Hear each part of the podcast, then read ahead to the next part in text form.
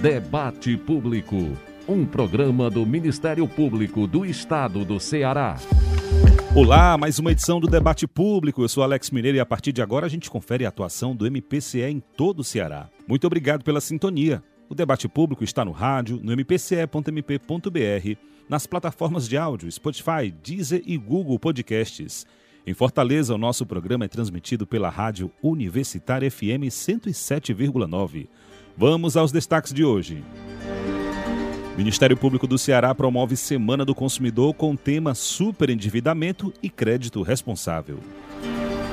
MP estadual discute ações de cidadania em condomínios do programa Minha Casa Minha Vida de Fortaleza em reunião com a Secretaria de Segurança Pública e a Assembleia Legislativa. MPCE cobra ampliação da rede oncológica do estado do Ceará. Em Aracati, população ganha sede do Ministério Público em homenagem à primeira promotora de justiça do Ceará. Ministério Público do Ceará recomenda que Secretaria de Proteção Social regularize pagamento de colaboradores das unidades estaduais de acolhimento de crianças e adolescentes. E na hora do debate, a atuação do MP contra o superendividamento dos consumidores cearenses. Já está aqui com a gente no estúdio a promotora de justiça e coordenadora da unidade descentralizada do DECON em Sobral, Juliana Cronenberger. Você precisa sentar, colocar no papel quais são os pagamentos que são obrigatórios naquele mês, que eu não posso deixar faltar para minha subsistência, para minha vida e a vida da minha família, que é o que a gente chama de mínimo existencial. Aquilo ali é intocável, porque aquilo ali você precisa para sobreviver. Daqui a pouco, na hora do debate, a gente continua a conversa sobre a atuação do MP contra o superendividamento dos consumidores cearenses. O debate público também pode ser feito por você. Adicione o nosso WhatsApp na sua lista de contatos DDD 85 99997 9431. DDD 85 99997 9431. Mande mensagem, grave áudios, diga seu nome e sua cidade. Nosso e-mail é o imprensa@mpce.mp.br. E claro, também estamos nas redes sociais. No Instagram e Twitter, siga arroba MPCE oficial. O Facebook é Ministério Público do Estado do Ceará, tracinho oficial. Ministério Público do Estado do Ceará, tracinho oficial. Pelos nossos canais você participa do debate público e fica por dentro das principais ações do Ministério Público do Ceará. Vamos juntos que o debate público já está no ar. Debate Público. O Ministério Público Eleitoral ajuizou denúncia no último dia 7 de março junto à Justiça Eleitoral da Zona Eleitoral 92, na comarca de Barro, contra o ex-candidato a vereador José Mário de Oliveira Bartoli, o Zé Mário Vaqueiro, e os cabos eleitorais Francisco Braz do Nascimento de Assis e Manuel Araújo Simplício Bebeto, por suspeita de compra de votos, corrupção eleitoral, associação criminosa e concurso material. Os crimes referem-se à eleição de 2020. A denúncia foi formulada pelo promotor de justiça eleitoral Leonardo Marinho de Carvalho Chaves. A denúncia que foi oferecida pelo Ministério Público Eleitoral, ela trata de é, compra de votos que houve na eleição 2020 no município do Barro, quando foi feito aí um trabalho conjunto pelas forças policiais, né, que redundaram aí na descoberta desses fatos e que o Ministério Público Eleitoral ofereceu denúncia em face dos investigados.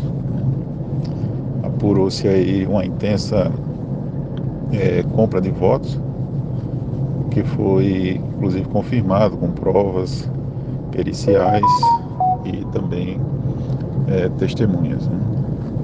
Então, é, o fato agora vai ser desenrolado aí pela justiça e ao final aguardamos aí que o, o Ministério Público consiga êxito no desfecho da ação penal que agora se inicia. O MP estadual, por meio do Centro de Apoio Operacional da Educação, o CAUEDUC, discutiu recentemente diretrizes do projeto Ensino Médio Presente, uma iniciativa vinculada ao planejamento estratégico do MPCE para o ciclo 2023-2024. O encontro contou com a participação de representantes da Secretaria de Educação do Estado e do Fundo das Nações Unidas para a Infância, UNICEF e teve como objetivo debater a implementação do projeto nas escolas da rede estadual de educação, como destaca a Procuradora de Justiça e coordenadora do CauEduc, Elizabeth Almeida. O Ministério Público, através do CauEduc, irá lançar agora no início do mês de abril o projeto Ensino Médio Presente. Desta vez, trabalhando diretamente com jovens que abandonaram a escola, para que a gente possa não só trazê-los, como fazer com que eles permaneçam na escola. Então, nós trabalharemos nesse começo, né? Trabalharemos com a plataforma do Unicef, que prestará todo esse suporte ao projeto e com a adesão da SEDUC. Iremos trabalhar com 31 municípios e ao todo umas 70 escolas. É, o projeto será lançado no dia 4 e o dia seguinte serão formados pela plataforma do Unicef os diretores das escolas, né, as pessoas representantes das credes, irão à Procuradoria de Justiça e vão receber essa capacitação do Unicef. O projeto promove a busca ativa de adolescentes concludentes do ensino fundamental que não ingressaram na etapa educacional seguinte e busca reduzir a incidência de evasão escolar após a realização da matrícula no ensino médio. Durante a reunião ficou estabelecido que a SEDUC irá articular junto às escolas do Estado a execução da iniciativa, enquanto o Unicef vai fornecer apoio técnico por meio da plataforma de busca ativa escolar disponibilizada pela instituição. O Ministério Público do Ceará promove a Semana do Consumidor com o tema Superendividamento e Crédito Responsável. Quem conta pra gente é ele, o repórter Emerson Rodrigues. O MP estadual, por meio do DECOM, promove até 23 de março a Semana do Consumidor 2023. No dia 15 deste mês é lembrado o Dia Mundial do Consumidor. A abertura da programação foi na sexta, dia 10, no auditório da Procuradoria-Geral de Justiça. A secretária auxiliar do DECOM Ceará, promotora de justiça Juliana Cronenberg, destaca que a agenda com atividades sobre o tema é bem diversa. O Ministério Público, junto com os parceiros do Sistema Estadual de Defesa do Consumidor, organizou uma série de eventos que inclui palestras, mesas redondas, atendimento ao consumidor através do Decon Viajante, lives. Então vai ser uma semana muito movimentada, né, que vai trazer muitas informações para o consumidor. O tema é superendividamento, então a gente vai tratar muito dessa questão do superendividamento e ter mais informações educativas para o consumidor, trazendo colegas promotores de outros estados. O promotor de justiça e diretor-geral da Escola Superior do MPCE, Enéas Romero, reforça que o tema impacta na vida de todas as pessoas que são consumidoras. Consumidor que consome o arroz, que consome uma bicicleta, que compra uma passagem de ônibus, tudo isso é um contrato de consumo. De igual modo, o consumidor que trata, que compra um plano de saúde, que é usuário desse plano, que tem um filho numa escola privada, também é. E tem aquele consumidor super endividado, que é um tema que vai ser tratado com especial ênfase e é o tema central dessa semana, porque isso é uma chaga, aquela pessoa super endividada, ela realmente tem dificuldade de gerir minimamente a sua vida e, portanto, muitas vezes tem empresas que abusam do seu poder para ganhar vantagens e é importante a atuação do Ministério Público nessa área e de todo o Sistema Nacional de Defesa do Consumidor. O designer Davi Tomás elogiou a iniciativa do MPCE, uma forma de alertar consumidores como ele do perigo do superendividamento. Para mim, a Semana do Consumidor é importante principalmente para a gente ficar mais informado referente a algumas coisas que a gente não costuma ver é, na mídia e o DECON ele aí contribui principalmente para ajudar é, os clientes que são lesados né, por empresas, né, prestadores de serviços, né, e é muito fundamental principalmente para a gente conseguir reforçar mais as leis, né, nesse caso. Nesta segunda-feira, o MP estadual divulgou o cadastro de reclamações fundamentadas do DECOM. No período de janeiro a dezembro de 2022, o DECOM finalizou 14.225 reclamações de consumidores, como acrescenta a promotora de justiça Juliana Cronenberg. Então, 7.050 reclamações, houve acordo entre consumidor e fornecedor, representando 48% desse índice. 7.725, 52%, é fundamentada não atendido. O que é que isso significa? Significa que essas reclamações elas vão ser submetidas ou foram submetidas ao órgão para análise. Ou seja, dali vai surgir ou uma aplicação de sanção, que geralmente é uma multa, ou um arquivamento. Então, o índice de fundamentada não atendida foi 52%. Desses 52%, no ano de 2022, a gente julgou 2.629 processos. Desses processos foram processos julgados com aplicação de sanção e houve um recolhimento de 5 milhões 178 437 mil para o FDID, que é o Fundo de Direito Difuso. Algumas dessas reclamações ainda estão tramitando, mas o total que chegou a ser recolhido foi esse. Problemas com produtos, assuntos financeiros e serviços essenciais lideraram um ranking das áreas com maior número de reclamações, finaliza a promotora de justiça. Dos 14.225, a área mais reclamada foi a área de produtos, que representa 30,5%. Essa área de produtos engloba todos os tipos de produtos colocados no mercado. Isso vai desde um telefone celular, uma televisão, um carro. Então, todos os produtos que são colocados no mercado estão nesse ranking. Então, produtos foi a área mais reclamada no ano de 2022, representando 30,5%. Seguido de assuntos financeiros, né? Assuntos financeiros de respeito a todas as demandas que envolvem os bancos, é, cartão de crédito, bancos, financiamentos, tudo está no assuntos financeiros que foi o segundo colocado no ranking, com 27,5%. Serviços essenciais, 22%. Serviços essenciais são todos os serviços regulados, aí a gente inclui água, luz e telefonia e transporte. Serviços privados, que são serviços prestados de uma maneira geral, que não estão incluídos nos serviços essenciais, que são serviços regulados, a gente tem 12% de reclamações e saúde, que engloba planos de saúde, hospitais, qualquer tipo de serviço de saúde, representou 4% da reclamação. Então, esse é o ranking por área. Além de Fortaleza, a programação da Semana do Consumidor realiza atividades em Maracanaú, Calcaia e Sobral. E tem ainda a presença do Decom Viajante em municípios da região norte e região sul do estado. Quer ter acesso à programação completa? Acesse o site do MPCE www.mpce.mp.br.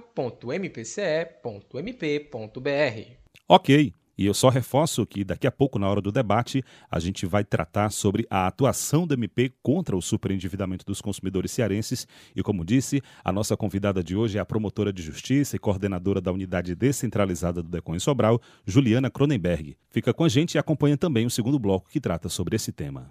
O MPCE cobra ampliação da rede oncológica do estado do Ceará. Os detalhes com a repórter Marta Bruno.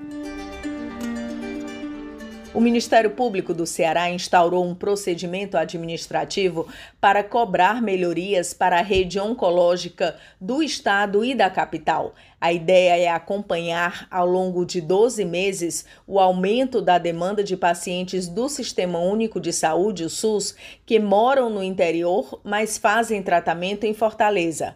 A iniciativa para entender esse movimento que leva à sobrecarga de demanda na capital é da promotora de justiça Ana Cláudia Ochoa, que atua na defesa da saúde. Ela detalha as razões que levaram o Ministério Público a instaurar o procedimento. Diante das informações chegadas à Promotoria de Saúde Pública, dando conta da existência de grande fila de pacientes do interior do estado aguardando por tratamento oncológico na rede pública de saúde, e considerando que os locais que realizam esse tipo de tratamento em Fortaleza já se encontram com superlotação, o Ministério Público instaurou o procedimento visando acompanhar a situação da rede pública oncológica do Estado. Fortaleza concentra a maior parte dos serviços especializados em oncologia no Estado, embora exista uma demanda significativa por tratamento no interior. Por conta disso, o Ministério Público oficiou o Estado do Ceará para explicar por que motivo o atendimento é concentrado na capital como explica a promotora de justiça Ana Cláudia Uchoa. Assim, foi oficiado à Secretaria de Saúde do Estado para que informe, no prazo de 15 dias, quais as providências que estão sendo e as que serão adotadas para ampliação desse atendimento na rede pública de saúde estadual, devendo enviar à promotoria cronograma detalhado das ações e previsão de atuação no aumento da assistência oncológica do Estado. A Secretaria de Saúde do município de Fortaleza também foi oficiada para que informe no prazo de 15 dias dados referentes à quantidade de municípios do interior que encaminharam pacientes nos últimos 36 meses para fazerem tratamento oncológico em Fortaleza. A finalidade é saber quais os municípios do interior encaminharam pacientes para além das vagas pactuadas e a respectiva quantidade de encaminhamentos acima das vagas fornecidas. O mês de março é considerado o mês da mulher e nele o reforço da luta das mulheres em busca de equiparação das suas condições às dos homens nos cenários sociais, políticos e econômicos ao longo dos anos. Combater a violência contra as mulheres é também uma pauta urgente. Vamos ouvir a repórter Júlia Fraga com o objetivo de realizar um estudo sobre as demandas mais recorrentes da Lei Maria da Penha e analisar os pontos que devem ser melhorados, o Ministério Público Estadual realizou o seminário Lei Maria da Penha Resolutividade e Acolhimento das Vítimas. O evento aconteceu nos dias 8 e 9 de março no auditório da Procuradoria-Geral de Justiça no Cambeba, em Fortaleza. O Procurador-Geral de Justiça, Manuel Pinheiro, destacou que 55% da força de trabalho do MP é formada por mulheres e acrescentou que a melhor forma de homenageá-las é com ações concretas no combate ao feminicídio e violação dos direitos fundamentais das mulheres. O PGJ ressaltou ainda que a inauguração da nova sede das Promotorias de Justiça de Aracati homenageia a primeira mulher promotora de justiça no Ceará. É importante que nós estejamos celebrando esse dia, que é o dia que marca a luta das mulheres por igualdade no mercado de trabalho, por igualdade nas relações familiares. O Ministério Público tem um papel importante na promoção de direitos fundamentais das mulheres e hoje, condição de prestar uma homenagem à primeira mulher promotora de justiça no Ceará, Lucrécia Pinho, que ingressou na carreira há quase 90 anos atrás. O nome do prédio da Promotoria de Justiça Aracati, que também estamos realizando um evento sobre a Lei Maria da Penha, tratando aí da resolutividade e acolhimento das vítimas, um aspecto muito importante é, de combater o feminicídio, combater todas as formas de violência e opressão contra a mulher, e essa é a melhor forma de homenagear o Dia Internacional das Mulheres para o Ministério Público. A secretária da Cidadania e Diversidade do Governo do Estado, Michele Benevides Meira, também presente no evento, reforçou que o MP estadual é um grande parceiro no combate à violência contra a mulher em todo o Ceará. O Ministério Público traz para a gente o real direito à justiça. Nada melhor do que nesse dia estar tá trazendo aí esse debate da sensitividade da Lei Maria da Penha, do acolhimento às vítimas, para que a gente possa avançar e que a gente possa melhorar a condição das mulheres no estado do Ceará e no Brasil. Para o diretor-geral da Escola Superior do Ministério Público do Estado do Ceará, promotor de justiça Enéas Romero, mais do que discutir a violência contra a mulher, o seminário quer dar o reconhecimento ao papel de cada uma delas na sociedade que toda a sociedade, o Ministério Público aqui, com representantes de diversos órgãos, discuta esse tema delicado e que ainda aflige a nossa sociedade, que é a violência contra a mulher e a aplicação da Lei Maria da Penha e formas resolutivas de resolver essa chaga da nossa sociedade. Mas mais do que isso também, esse dia é um dia de reconhecimento do papel da mulher na nossa sociedade, de reconhecer o empoderamento de que a mulher tem o direito de ocupar todos os espaços nas instituições todas e na sociedade. Infelizmente, a nossa sociedade está avançando, mas ainda há um caminho longo para avançar e ter uma efetiva igualdade. A Procuradora de Justiça Lorraine Jacob Molina, atual ouvidora-geral do MPCE, destacou a importância do acolhimento das meninas e mulheres que sofrem violência doméstica na sociedade. Porque não é só receber,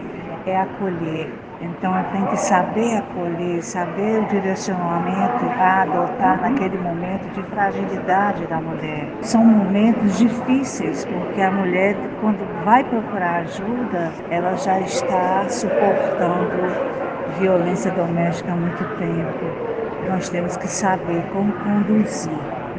Acolhimento é assim algo que as mulheres é, fragilizadas têm que ter. De acordo com a psicóloga e assessora na ouvidoria do Ministério Público de Minas Gerais, Ana Luísa Pereira, é fundamental que a sociedade discuta o tema e não deixe que as práticas de violência contra a mulher fiquem no esquecimento. É importante que as pessoas discutam sobre o tema, vejam os conceitos, tenham acesso a essa informação para nunca deixarem no esquecimento e também para colaborar com a difusão de informações, para que todas tenham acesso mesmo à informação e não deixar cair o tema no esquecimento e para a gente conseguir melhorar a cada dia o nosso atendimento, a forma com que a gente trata essas vítimas na instituição e também fora dela. O promotor de justiça de Juazeiro do Norte, André Barroso, destacou que o seminário permitiu aprimorar o trabalho na prevenção dos crimes de gênero e de violência doméstica e familiar. Promotor de justiça ressaltou que no Cariri, somente este ano, já foram cerca de 25 casos de feminicídio. O de doutoriane, infelizmente, mais um, e uma situação que ninguém imaginava que pudesse acontecer. Pelo cargo que ela ocupava, pela exposição que ela tinha, pela imagem que se passa de uma mulher bem-sucedida, enfim. É, então, não é aquele perfil que se imagina costumeiramente que possa ser vítima de violência. Então, isso nos serve, entre outras coisas, para lembrar que a violência de gênero pode atingir a qualquer mulher, independente da sua classe social. A ouvidora-geral do município de Calcaia, Séfora Barcelos, afirmou que o seminário do MP foi um pontapé inicial para a execução de um grupo de trabalho destinado ao acolhimento de mulheres no território calcaiense. Nós vamos iniciar, a partir desse evento de hoje, grupo de trabalho para elaborarmos, dentro do que nós vimos sobre o acolhimento, sobre a humanização, desenvolver esse trabalho através dos métodos que nós já temos, que é o WhatsApp, que são os locais que favorecem uma boa acolhida e, sobretudo, a divulgação.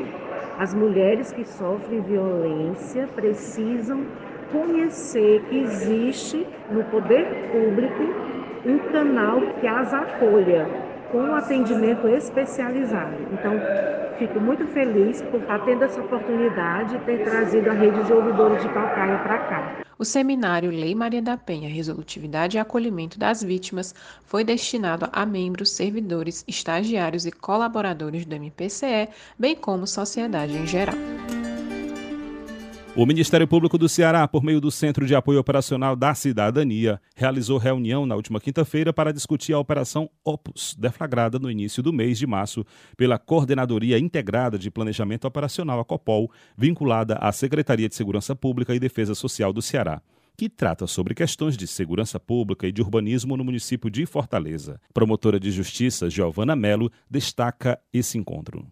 O coordenador da COPOL apresentou ações e estratégias a serem desenvolvidas nestes territórios com vistas a trazer segurança aos cidadãos que ali residem. O Cal Cidadania, juntamente com a Comissão de Direitos Humanos da Assembleia Legislativa, através do deputado estadual Renato Roseno, ponderou que a ausência de políticas públicas não decorre apenas da ausência da política de segurança, mas percebe a fragilidade e a ausência de outras políticas atinentes a áreas tais como saúde, educação, mobilidade, trabalho, lazer e cultura. Considerando a ausência de outras políticas e não apenas a ausência da segurança Nestes locais, ponderou-se que era necessário uma melhor interlocução entre as secretarias, de forma a desenvolver ações que tragam as políticas públicas que se encontram fragilizadas ou aquelas que ainda não foram realizadas. Apresentou-se à COPOL diversas ações que aportam na promotoria de conflitos fundiários, dando conta da ausência de serviços essenciais que trazem cidadania àqueles que residem nestes territórios. Conjugar ações de segurança com outras ações que são desenvolvidas por outras secretarias do Estado se faz necessário para que a ação direcionada pela Operação Opus seja exitosa. Indicadores sociais nos mostram a fragilidade dos territórios em que se encontram esses empreendimentos, motivo pelo qual se faz necessária uma intersetorialidade entre as políticas para que essa política desenvolvida na seara da segurança seja uma política exitosa, seja uma política com resultados positivos para aqueles que ali residem. Agenda MP.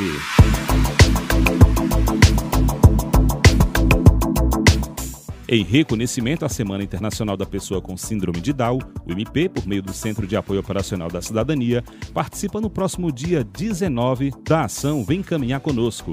A caminhada que inicia na Avenida Beira-Mar em Fortaleza a partir das 4 da tarde é promovida pela Associação Fortaleza Down, em parceria com o MP estadual. O objetivo é dar mais visibilidade às pautas das pessoas com síndrome de Down, como a garantia de direitos e inserção na sociedade, além dos familiares, amigos e as pessoas com deficiência. O evento também espera atrair os apoiadores da causa.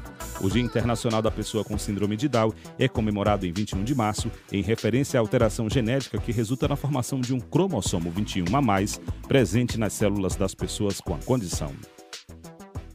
Nesse bloco, vamos tratar sobre a atuação do MP contra o superendividamento dos consumidores cearenses. É hora do debate. Hora do debate. E já está aqui com a gente a promotora de justiça e coordenadora da unidade descentralizada do DECOM, em Sobral, Juliana Cronenberg. Doutora, seja bem-vinda ao debate público. Olá, Alex. Olá, ouvintes. Doutora, falar sobre o superendividamento é discutir causas né, e formas de controlar a situação. Quando uma pessoa deve muito, geralmente ela expressa, ah, eu estou superendividado, superendividada. O MP estadual, por meio do DECOM, realiza uma campanha que trata sobre o superendividamento. O início do ano, doutora, é um momento oportuno para reflexão sobre o tema? Alex, eu acho que na verdade o consumidor devia fazer essa reflexão sempre, né? Mensalmente, mantendo seu controle, mantendo suas planilhas. Mas o que acontece é que o final do ano é propício porque é um momento em que você reflete sobre o ano seguinte, tenta fechar as contas, né, do ano anterior, faz planos que às vezes envolve mudar de emprego, né, às vezes envolve adquirir algum bem. Então é um momento em que você está ali propício a pensar sobre isso, né? E além do que também a gente sabe que o mês de janeiro é um mês bem difícil, porque é um mês em que se acumulam as dívidas, né, do ano passado para quem não conseguiu fechar bem o ano, é, material escolar, IPVA, IPTU, então realmente além de ser um, um, um mês desafiador, né, para o consumidor também é um mês de projetos, de pensar sobre o futuro. Acho que é por isso que é importante também a gente já chamar a atenção do consumidor para esses cuidados no começo do ano. Doutora, cabe ressaltar que dívidas vão sempre existir. Agora, o importante é ter esse controle, não é isso? Isso, porque assim, existe uma diferença, Alex, entre o superendividamento e o endividamento. O endividamento é natural quando ele é saudável, quando ele cabe dentro do bolso do consumidor. Porque o crédito, é, quando ele é bem utilizado, ele serve para o consumidor adquirir bens, às vezes é, é, bens é, de custo mais alto, de forma parcelada, às vezes até é, com juros, desde que sejam juros compatíveis com o mercado. E esse, esse crédito, ele na verdade movimenta a economia. Né? Então, quando esse crédito cabe na conta do consumidor, ele, o consumidor pode estar endividado, mas conseguir pagar suas contas. E proteger o que a lei do superendividamento chama de mínimo existencial, que é aquele é, valor mínimo para o consumidor sobreviver, que inclui as dívidas, é, que inclui os gastos, na verdade, é, essenciais para a vida dele, como é, a alimentação, é, a saúde, o lazer, é, educação. Então, o consumidor tem sempre que ter em mente que ele precisa proteger esse núcleo ali, que é o mínimo existencial. E aí, o que lhe resta é o valor que ele vai poder dispor é, para essa aquisição desses bens de uma forma responsável. Você que escuta a Rádio Universitária FM, nós estamos conversando com a promotora de justiça e coordenadora da unidade descentralizada do DECON em Sobral, doutora Juliana Cronenberg. Doutora, é comum às vezes a gente ver as pessoas dizendo: ah, vou jogar aqui as contas para cima, sortear para ver que vai dar para pagar esse mês, o resto fica para o próximo, né? Às vezes cai até na brincadeira, né? Chega a ser engraçado, mas isso tira o sono, né? Do consumidor, do cidadão que deve demais. É, com certeza. Assim, eu acho que não tá a vida não tá fácil realmente para ninguém. Então, é, viver já com, com o salário já é um desafio, né? E a gente vive num mundo em que o consumo é, é muito é, é, oferecido, as pessoas é, é, é tendem, têm contato direto aí com uma série de é, ofertas. Então, o consumidor fica tentado a estar tá sempre comprando mas é preciso que ele, que ele faça isso de uma maneira responsável, porque o crédito saudável que, e o endividamento, desde que dentro desse, né, de, desse limite, ele movimenta a economia e ele, ele, inclusive, é considerado como um direito fundamental de todo cidadão. Né? Agora, a partir do momento que isso sai do controle e passa a comprometer é, é, bens que são essenciais para a sua vida, como é, aquisição de medicamento, o pagamento do, do da sua moradia, é, é, a sua educação, aí realmente é hora do consumidor parar, avaliar, né, o que é que ele pode fazer com aquela, com aquela situação para que ele não seja totalmente alijado do mercado, que é o que ninguém quer, nem o mercado quer, porque ele precisa do consumidor, ali é uma via de mão dupla. O mercado precisa do consumidor e o consumidor precisa do mercado. Então, é, quando o consumidor chega nesse estágio aí de superendividamento, a tendência é que, além dele ter comprometimento na sua vida, inclusive na sua saúde, é, ele também vai ser. É, é ele, ele, ele já sair do mercado de alguma forma, né? E a, o mercado também não quer isso. Imagina, é, é, existem pesquisas hoje da Confederação Nacional do Comércio que indicam que 80% é, das famílias brasileiras está endividada, não super endividada, mas endividada.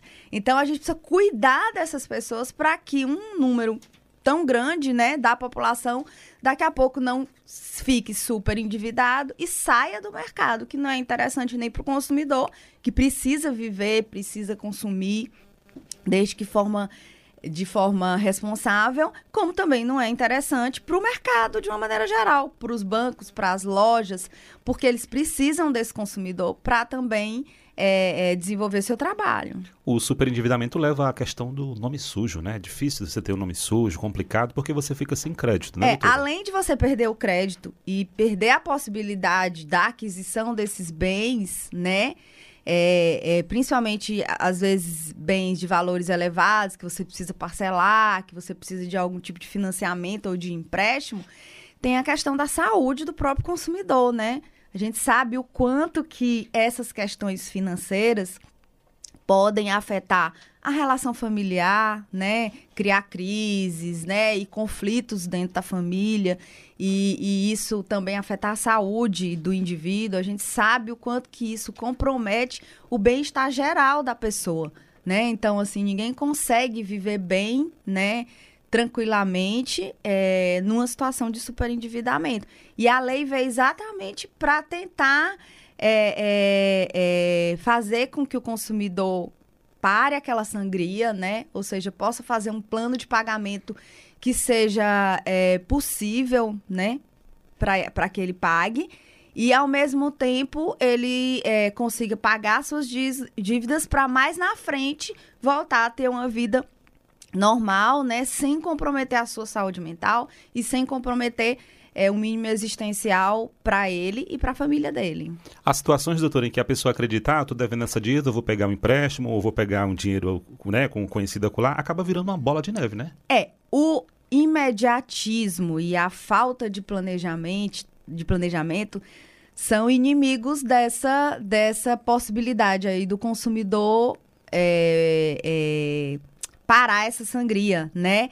Porque assim, imagina, se já é difícil para a gente, consumidor, é, fazer um negócio, assinar um contrato, tendo a real noção é, do comprometimento, né, e, e, ter todas as informações sobre aquele contrato, quando você faz isso de uma maneira tranquila, né, consciente, você imagina quando você faz, faz isso numa necessidade, né? Então, é exatamente por isso que é, a gente precisa ter muito cuidado com essas renegociações, porque a gente precisa saber se essa renegociação de fato vai trazer um benefício para o consumidor, ou pelo menos manter ele naquelas mesmas taxas de juros em condições melhores. Porque às vezes uma renegociação mal feita pode afundar ainda mais o consumidor, colocar ele numa situação ainda mais vulnerável, exatamente pela necessidade. Consumidor precisa daquele crédito e às vezes ele se submete né, a situações que são mais prejudiciais a eles, até por má fé de quem está oferecendo crédito, muitas vezes ou por desinformação do próprio consumidor, ou por omissão de algumas informações por quem está oferecendo crédito, e o consumidor às vezes acaba numa situação pior do que a situação que ele estava. Crédito saudável. Estou acessando aqui as redes sociais do Ministério Público do Estado do Ceará, né? E o DECOM vem com essa campanha, Crédito Saudável. E aqui nós temos várias informações, né, doutora? Como foi Sim. pensar né, essa campanha né, e a importância dela para o consumidor que escuta a gente nesse momento? Pronto. É, a gente está com uma lei nova, né? A gente precisa que o consumidor é, tenha educação financeira, é um dos princípios dessa lei, e a gente precisa levar essa informação para o consumidor. O Ministério Público é, está é, desenvolvendo aí um núcleo de superendividamento para poder fazer esse atendimento mais especializado ao consumidor, e a gente já precisa que o consumidor comece a ter acesso a essa nomenclatura nova, como o que é mínimo existencial, o que é boa fé, o que é má fé, né? O que é crédito responsável. Aqui na Rádio Universitária FM, nós estamos conversando com a promotora de justiça e coordenadora da unidade descentralizada do DECOM em Sobral, Juliana Cronenberg. O nosso assunto é justamente falar sobre essa questão do superendividamento. Doutora, sobre a questão da assinatura do contrato, a gente estava falando agora há pouco, situação em que muitas vezes o consumidor não tem o tempo necessário, né, para analisar e depois se depara com a informação que de repente o faria desistir daquele contrato se tivesse tido mais tempo para ler que, que é importante destacar diante de situações como essa? Ah, não deu tempo ler o contrato, ah, era uma, uma, uma situação ali que era breve, eu precisava tomar uma, uma decisão. E aí? Alex, infelizmente o mercado usa dessa estratégia para o consumidor não ter acesso à informação. Várias vezes você vai, não é o último produto, é a última chance de você contratar com esse valor, né? Então existe sempre esse apelo da pressa exatamente para que o consumidor não avalie todos os riscos daquele contrato. E isso é uma situação absolutamente reprovável, né? Beira quase a má fé, né, em algumas situações. E aí o que o consumidor precisa tentar verificar é se isso é uma estratégia, né? E aí ele pode dizer: "Não, me dê o contrato, me diga quais são as condições, eu preciso avaliar". E na maioria das situações, é, a gente vai verificar que aquilo ali é uma estratégia, né? Para que o consumidor não verifique esses riscos. Porque o consumidor, quando vai analisar com mais calma, e aí ele pode procurar um advogado, pode procurar a defensoria pública, pode procurar o órgão de defesa do consumidor para saber se aquela condição que está sendo é, oferecida a ele é uma condição válida e se aquilo também, porque às vezes é uma condição ok, mas não cabe no orçamento dele. Então, assim, na verdade, são duas etapas, são duas camadas. Aquilo ali, naquele contrato, tem uma cláusula abusiva? É legal o que, o que estão me oferecendo aqui? E ainda tem uma segunda camada, né? Que é exatamente você saber, é legal, mas cabe no meu orçamento, né? Realmente eu vou conseguir arcar com essa obrigação? Porque geralmente, quando você não arca com a sua parte, o encargo é muito alto né? Então, eu preciso que o consumidor faça essa avaliação. E na maioria das vezes, essa pressa é uma estratégia. É uma estratégia para o consumidor não ter informação. E se ficar realmente demonstrado isso, como eu já disse, ou que não foi dado informação suficiente, ou que a informação que foi dada não é a informação correta, né? É, é possível que o consumidor questione isso é, e consiga desfazer aquele contrato. Mas o ideal é que o consumidor não precise chegar a isso, né? É que o consumidor consiga identificar com a informação, com a educação financeira, né? Com a informação que a gente, órgão de defesa do consumidor, procura dar, é que o consumidor consiga identificar que aquilo é uma estratégia e que ele precisa é, de, de informação que às vezes ele não tem na hora, né? Como um planejamento, um bom planejamento financeiro ali, ou informação que realmente ele não tem acesso, porque você pega às vezes esses contratos, existem informações técnicas que estão lá mais para confundir do que para esclarecer, né? Então, às vezes o consumidor precisa se valer ali de algum profissional da área para que ele possa dizer se aquilo ali é legal ou não e se cabe ou não na, no bolso ali do consumidor. E aí o consumidor tem que aprender, né, a ter essa maturidade aí de dizer, não, se for para contratar assim, né, nessa pressa, dessa forma, eu não vou poder. Agora, se você me der um tempo para eu analisar o contrato, verificar todas as condições, consultar é, o órgão de defesa do consumidor, por exemplo, com relação a algumas questões técnicas, principalmente quando a gente está falando de crédito e principalmente quando a gente está falando de dívida a longo prazo, porque isso vai comprometer ali a vida daquele consumidor durante um período e às vezes vai gerar um endividamento ou um superendividamento que poderia ter sido evitado no momento da celebração daquele contrato. Doutora tocou também num ponto importante, é a questão da linguagem do contrato, né? Sim. A gente sabe que, de repente, um idoso ou algumas pessoas, né, é, que não tem mais muito esse conhecimento, né, a linguagem técnica demais faz com que, não, vai, me dê aí que eu assino. A doutora acabou de dizer que é importante, né, ter um acompanhamento de um especialista, de uma pessoa que entenda do assunto, mas, no geral, doutora, a linguagem meio que dificulta, né, o entendimento Sim. do consumidor. Esse é o objetivo, né? A pressa é, a falta de informação, a linguagem muito rebuscada, as letras pequenas demais, os contratos longos, isso tudo é um pacote, né, de estratégia para que o consumidor não tenha verdadeiro acesso à informação. Então, quanto mais claro for o contrato, né, Quanto mais acesso o consumidor tiver àquela informação, com o contrato escrito, com o contrato digital, mais que ele possa olhar, que ele possa ler, que ele possa tirar a sua dúvida, seja com aquela pessoa que está lhe oferecendo o crédito ou o contrato, seja com outro profissional, é essencial para a contratação. Porque, caso contrário, é como se você estivesse é, assinando um cheque em branco. Como é que você vai fazer um contrato que vai comprometer seis meses, um ano do seu crédito? Com juros às vezes exorbitantes, sem sequer saber qual a condição daquela contratação.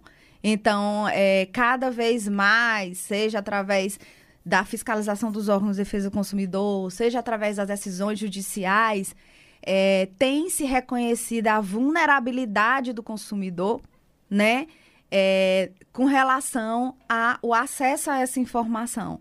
Ou seja, cada vez mais a gente identifica empresas, é, bancos, intermediários, financeiras que se utilizam dessa estratégia né, de dificultar o acesso à informação, que é uma estratégia absolutamente ilegal. Doutora, em que momento né, se aplicam normas que combatem essas práticas comerciais, por exemplo, abusivas, né, consideradas fraudes, o aproveitamento da fraqueza e da vulnerabilidade do consumidor? Bem, isso aí tem que estar em todo momento do contrato, desde o momento da celebração, desde o momento da oferta. Porque você começa a ter uma relação com aquele fornecedor que a gente chama, né? É, no momento da oferta. Então, a oferta já compromete aquele contrato, né? Então, a oferta precisa ser clara, né? Por isso que eu, eu sempre oriento os consumidores. Às vezes você faz um contrato, aquele contrato é verbal, né? Aí você pergunta: como é que eu vou provar que ele me ofereceu aquilo ali? Então, se foi feito por e-mail, por WhatsApp, você tira um print. Se foi um anúncio, você tira uma foto, você tira um print daquela página, porque aquilo é o seu. Ali começa o seu contrato. Seu contrato não começa só quando você assinou aquele contrato. O contrato começa lá na oferta. E tudo tem que ser muito claro a partir da oferta. Se o que foi oferecido é diferente do seu contrato, já tem uma ilegalidade, né? Então, o consumidor se preocupar em estar sempre se documentando, né? Desde o momento da, da primeira oferta. Então, às vezes eu oriento sempre: ah, eu recebi uma oferta por telefone. Peça para mandar para o seu WhatsApp, peça para mandar para o seu e-mail, Porque ali está documentado qual foi a oferta que foi dada, que já é o início do seu contrato.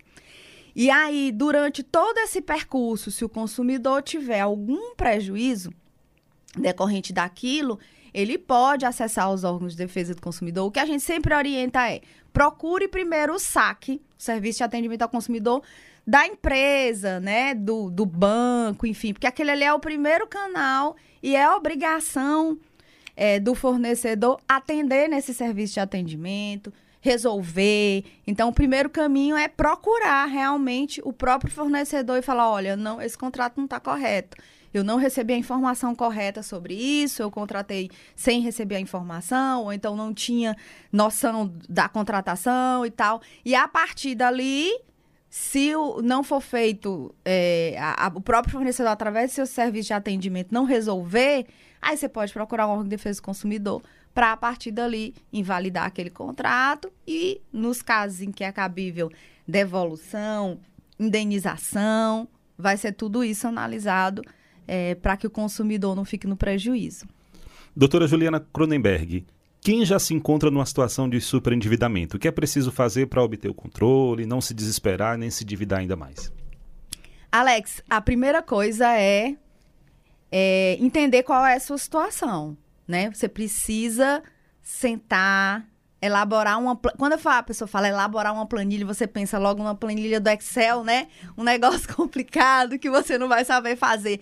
Quando a gente fala elaborar uma planilha, a gente fala de algo simples colocar no papel quais são os os as dívidas, né? Na verdade, não as dívidas, os pagamentos que são obrigatórios naquele mês, que eu não posso deixar faltar para minha subsistência, para minha vida e a vida da minha família, que é o que a gente chama de mínimo existencial, que é o quê?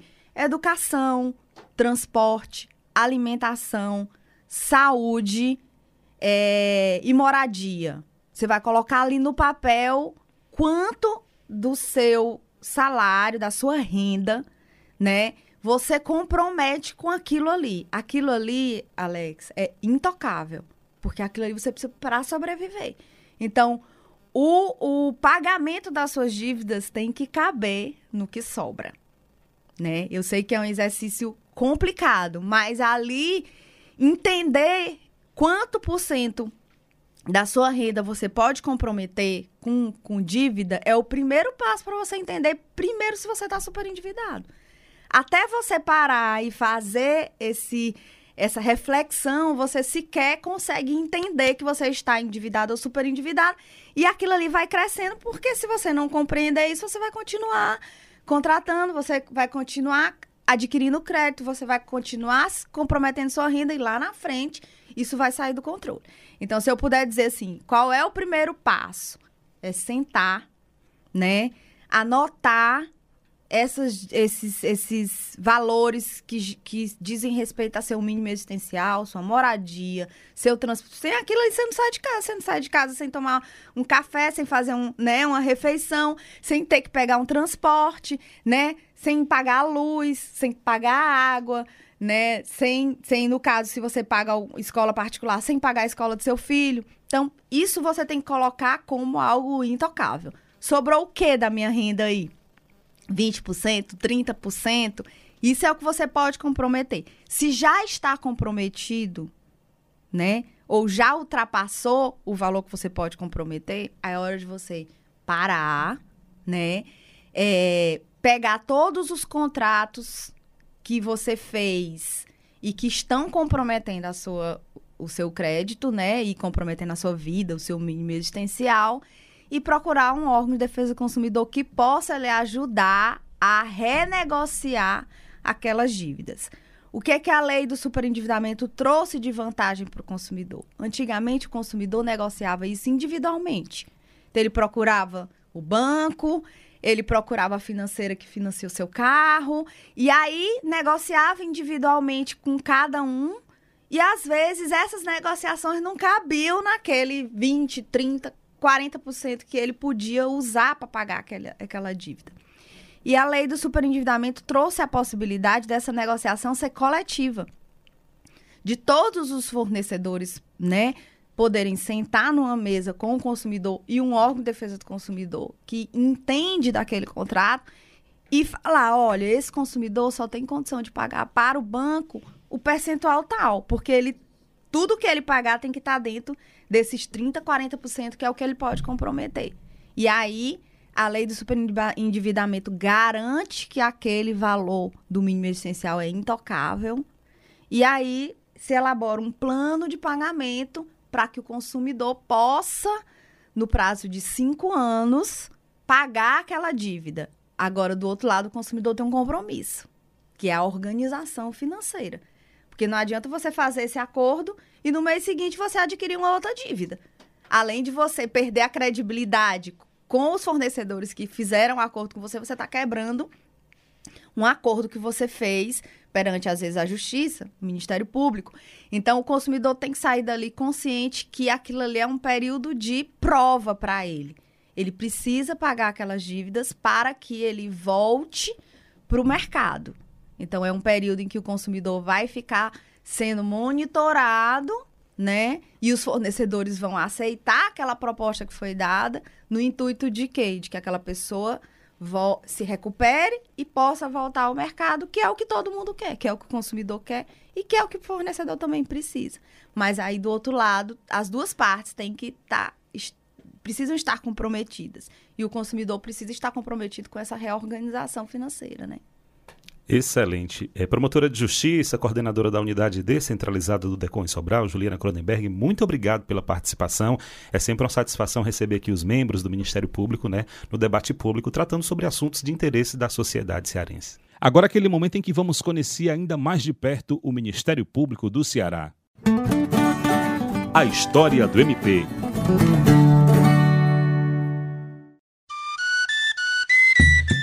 Olá, tudo bem? Sou Lucas Pinheiro, historiador, e toda semana vamos nos encontrar por aqui para falar sobre os fatos que marcaram a história do Ministério Público do Estado do Ceará. Durante a ditadura civil-militar, entre os anos de 1964 e 1985, ocorreu um intenso movimento de corrosão das garantias democráticas da sociedade brasileira por parte do regime. Além disso, retirou-se dos fiscais da lei, o Ministério Público, a liberdade de atuação na proteção dos direitos de todas as pessoas. Apesar dos retrocessos, em 1979, o Ministério Público do Ceará foi pioneiro ao nomear a primeira mulher para o cargo de Procuradora-Geral de Justiça. Georgia Gomes de Aguiar ingressou no MPCE em 1966 quando assumiu a Promotoria de Justiça do município de Aquiraz. Durante sua gestão como PGJ, coordenou a comissão responsável por atualizar o Código do Ministério Público Estadual. Aprovado em 1982, o novo código já apontava para novos anseios políticos e democráticos dos membros do MPCE e da sociedade cearense, que marcariam o final do regime militar na década de 1980. Ao exercer a função de Procuradora-Geral de Justiça em um período marcado pelo retrocesso político e social, Georgia Gomes de Aguiar assumiu o compromisso de resgatar as garantias democráticas retiradas pelo regime militar. Além disso, serviu de inspiração para maior protagonismo das mulheres no MPCE. E aí, Gostou dessa história? Na próxima semana tem mais. Espero você. Obrigado pela companhia e até o nosso próximo encontro. Debate Público, um programa do Ministério Público do Estado do Ceará, em parceria com a Rádio Universitária FM, Fundação Cearense de Pesquisa e Cultura e Universidade Federal do Ceará.